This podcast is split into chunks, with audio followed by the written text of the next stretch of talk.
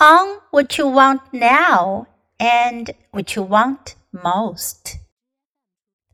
Discipline is choosing between what you want now and what you want most. If you are on a diet and decide to eat a piece of chocolate, you're deciding that the instant fleeting pleasure is worth it more than your long term goals.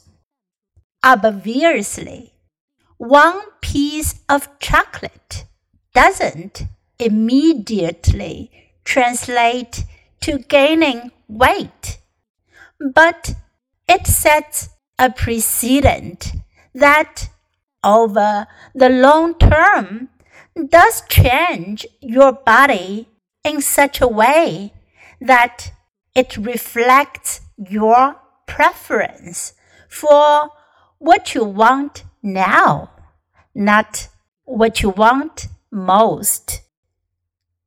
Each time you make a choice that favors instant gratification, your behavior signals that you have weak motivators.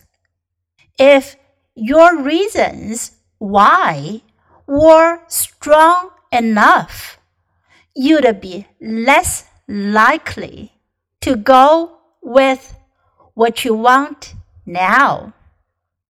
Imagine a straight line. On one end, there's the satisfaction you get from what you want now. And on the other end, there's the satisfaction you'll get from what you want most. If the two ends are close to each other, meaning you only want what you want most a little bit more than what you want now, you'll have a problem delaying gratification.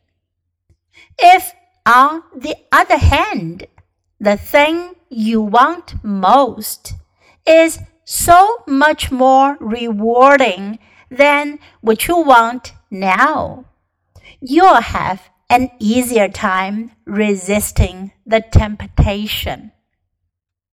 To achieve your long term goals, make sure that the satisfaction you get from what you want most is always much stronger than the satisfaction you can get from what you want now.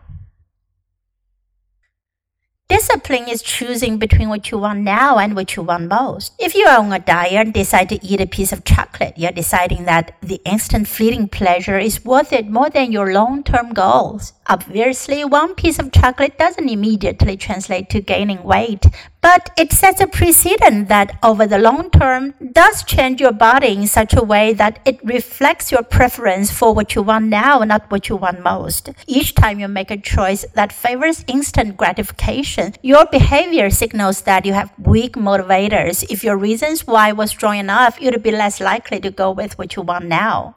Imagine a straight line. On one end, there's the satisfaction you get from what you want now, and on the other end, there's the satisfaction you get from what you want most. If the two ends are close to each other, meaning you only want what you want most a little bit more than what you want now, you have a problem delaying gratification. If, on the other hand, the thing you want most is so much more rewarding than what you want now, you have an easier time resisting the temptation. To achieve your long term goals, make sure that the satisfaction you get from what you want most is always much stronger than the satisfaction you can get from what you want now.